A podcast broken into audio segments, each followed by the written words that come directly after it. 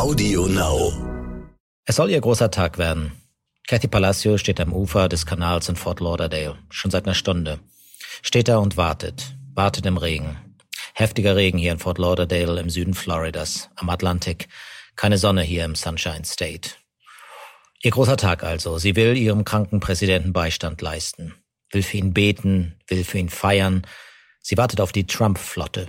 200 Boote sollen es werden. 200 Boote für den Präsidenten. Aus Solidarität, aus purer Lust. Eine Bootsdemo für den kranken Präsidenten. Gleich geht's los. Palacios trägt eine amerikanische Flagge in einer Hand und eine große Trump-Flagge in der anderen. Und eine Mütze mit vielen Trump-Buttons auf dem Kopf. Sie ist eine kleine, zarte Frau, vielleicht 60. Das Alter will sie nicht sagen, aber sie hat eine Menge Kraft für Flaggen. Und dann kommt sie, die Flotte. Ich bin Jan-Christoph Wichmann in Fort Lauderdale, Florida und dies ist Inside America, der Kampf ums Weiße Haus. God bless America. Time for us, for we the people, to come together.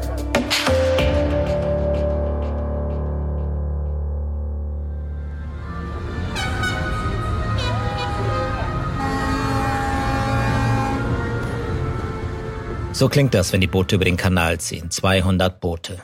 Jubel überall, Grölen, Nationalhymne, laute Musik, Bruce Springsteen, Born in the USA. Wenn Bruce das nur wüsste, der alte Demokrat. Viel Rockmusik also und Country, nur kein Rap, kein Blues, kein Gospel. Rock und Country aus dicken Boxen, auf dicken Yachten, auch auf ein paar Fischerbooten. Und alle Boote sind geschmückt. Riesige Trump-Plakate, riesige Trump-Fahnen, und am Ufer Trump-Fans. Auch die geschmückt, wie ein Karnevalsumzug. Der Präsident hat Covid, aber hier ist Party. Ein Kanal voller Boote. Es hat richtig Power, keine Frage. Aber haben Sie keine Angst um den Präsidenten? Very scary, um, but we're praying. We're a nation and all Trump supporters, we pray a lot and we believe in prayer. Kathy Palacios sagt, sie habe etwas Angst, aber sie betet für den Präsidenten. Sie beten alle. Sie glaubt, dass die Amerikaner jetzt mehr Sympathie für ihn empfinden werden. Er ist ein echter Leader, sagt sie, ein Warrior, ein Krieger. Er kommt schon zurück. Der Abgeordnete Matt Gaetz aus Florida sagt, nicht Trump muss sich vom Covid-Virus erholen, sondern Covid muss sich von Trump erholen. Die Senatorin Kelly Loeffler aus Georgia sagt, Covid hat keine Chance gegen Donald Trump.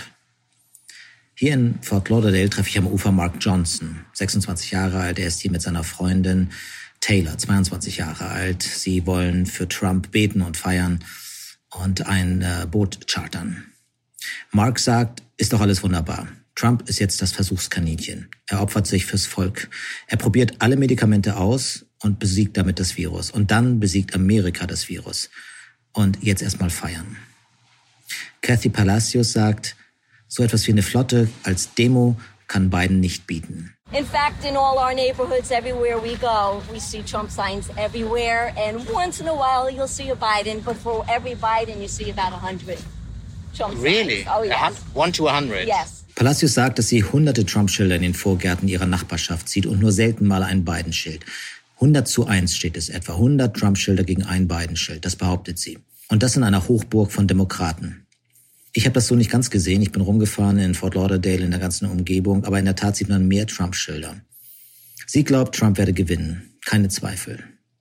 Null. Nada. Ich höre das überall unter Trump-Fans. In Michigan, in Florida, in Iowa, in South Carolina. Trump wird gewinnen. Keine Zweifel. Die Umfragen sind falsch. Die Medien sind einseitig. Das Volk hat recht. Das Volk wird wieder alle überraschen. Kathy Palacio glaubt, Trump werde gewinnen, trotz der schlechten Umfragen. Die Umfragen, alle parteiisch. Die Meinungsforschungsinstitute, alle parteiisch.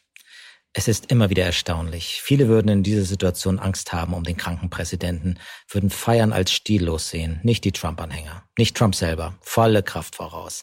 Die Stimmung in Fort Lauderdale ist kämpferisch, ja euphorisch. Eines wird ziemlich schnell klar, wenn man als Reporter hier in Florida herumfährt. Der Enthusiasmus ist eindeutig auf Trumps Seite.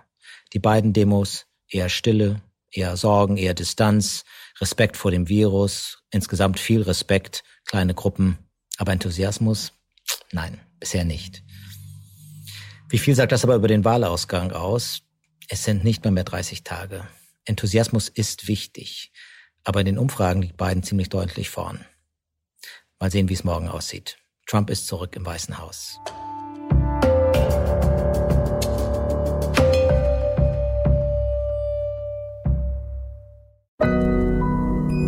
Audio Now.